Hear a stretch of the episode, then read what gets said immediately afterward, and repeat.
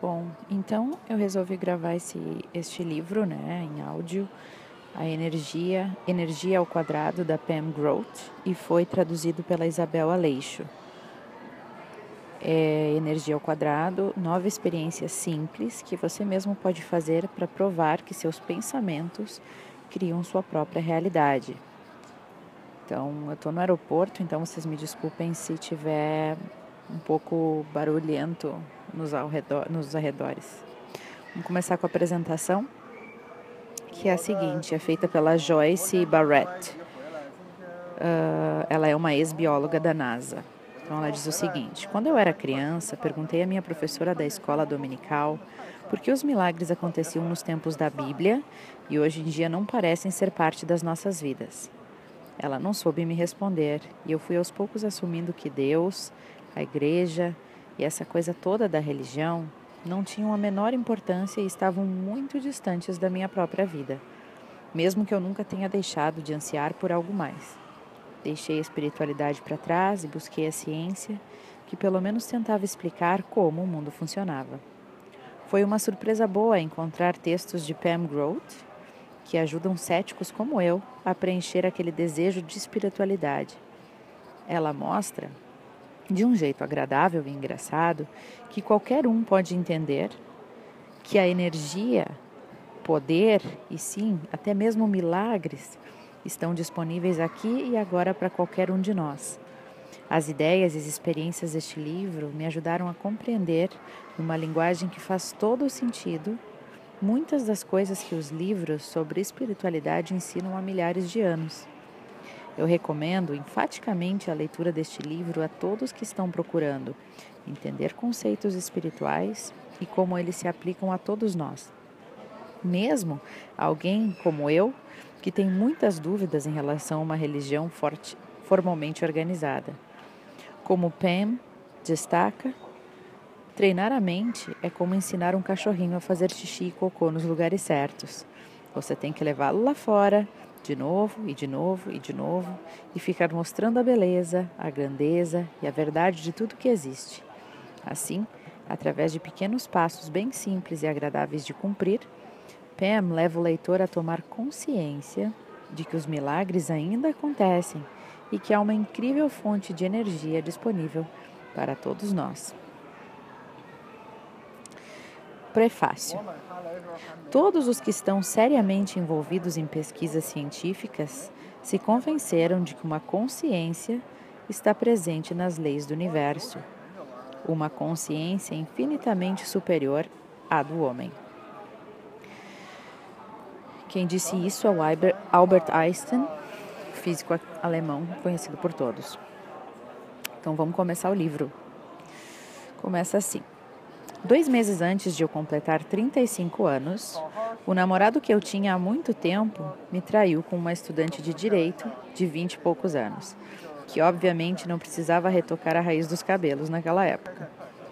Levando isso em consideração que isso aconteceu na mesma época que aquele estudo sobre mulheres solteiras e asteroides foi publicado, aquele que tornava público e notório que mulheres com mais de 30 anos tinham as mesmas chances de entrar na igreja ao som de uma marcha nupcial quanto de serem atingidas por um asteroide.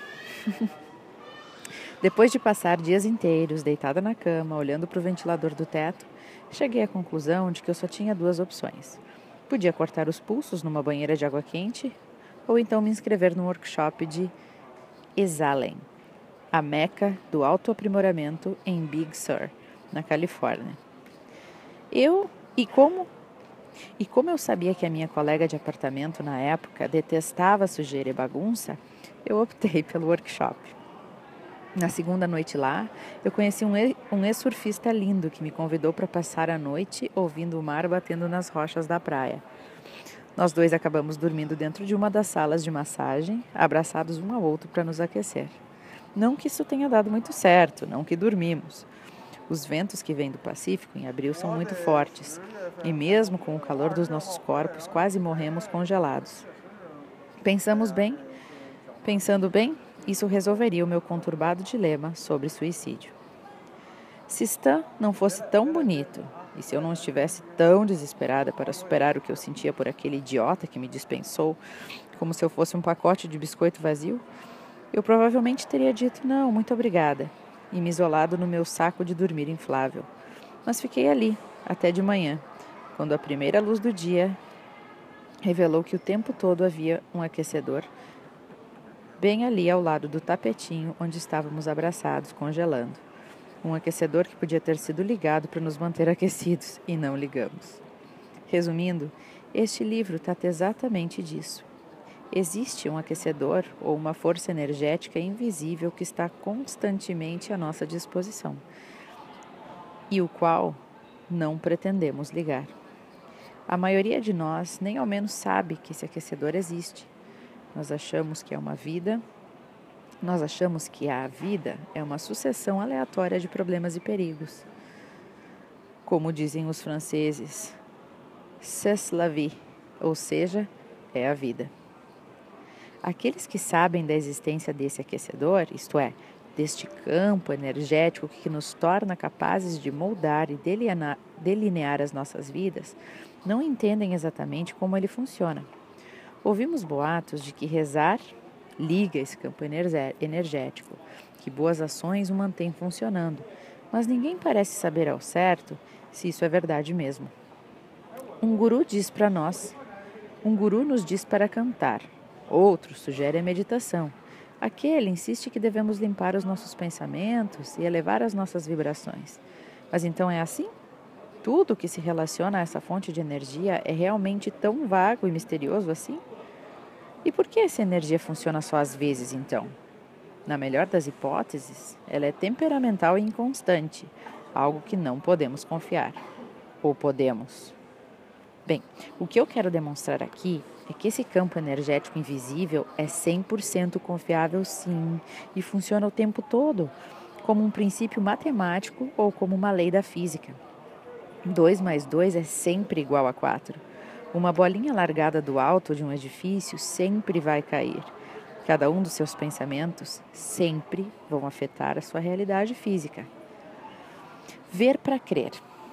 Estou abrindo mão de tudo o que sei a certeza é muito útil, mas ela pode fechar a sua mente à verdadeira luz.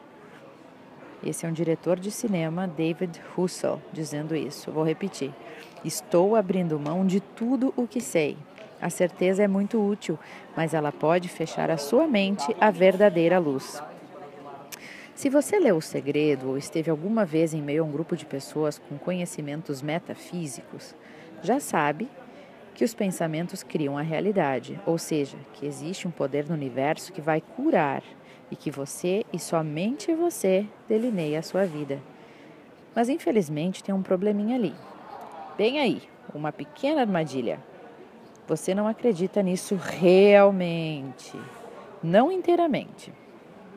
A maioria de nós, na verdade, está agindo com os padrões mentais dos nossos ancestrais. Acreditamos guiar a nossa vida de acordo com os nossos pensamentos e ideias brilhantes. Acreditamos estar afirmando as nossas intenções e criando novas possibilidades, mas na verdade estamos reciclando fitas velhas de reflexos condicionados e comportamentos automáticos, a maioria dos quais assumimos antes dos 5 anos de idade. Somos como os cachorros de Pavlov, reagindo a padrões que escolhemos antes que tivéssemos inteligência suficiente para decidir com sabedoria o que era melhor para nós. A maioria dos pensamentos que assumimos como nossos, na verdade, são crenças que recebemos dos outros de forma quase imperceptível e sem nenhum questionamento. Assim, corroemos os nossos pensamentos positivos em nome da nossa velha programação desencorajadora. Em outras palavras, a nossa consciência, essa força que sempre afeta a nossa realidade física, nos foi roubada. Logo depois que me formei na faculdade, eu arranjei um emprego e estava cuidando da minha vida, quando percebi que frequentemente pensamentos negativos sobre dinheiro estavam bombardeando a minha cabeça. E eu ficava muito preocupada, me perguntando se ficaria sem dinheiro, se poderia arcar com uma bicicleta nova que eu queria comprar, ou com um computador novo que eu precisava. Aí um dia, quando estava correndo, como sempre faço de manhã, de repente entendi tudo. Aqueles pensamentos eram reproduções exatas dos comentários que a minha mãe costumava fazer quando eu era criança. Bingo! E mesmo que não houvesse nenhum indício na minha vida que justificasse aqueles medos, eu os trouxe direto para minha consciência, sem nem ao menos estar ciente disso. Não é preciso dizer que esse padrão não me fazia nenhum bem, óbvio. Então, conscientemente, eu redefini o padrão da minha vida financeira. Eu posso arcar com tudo o que quero, eu repetia. Eu posso arcar com tudo o que quero. Eu sou próspera, eu sou bem-sucedida e nunca mais preciso me preocupar com esse tipo de problema. Como escritora freelancer independente, também designei Deus como o CEO da minha carreira e percebi que não havia jeito de ir em frente nessa profissão tão instável com essa com essa rede defeituosa de pensamentos negativos que tinha trazido do meu passado. Claramente, eu precisava de um novo registro energético. E a realidade mudou.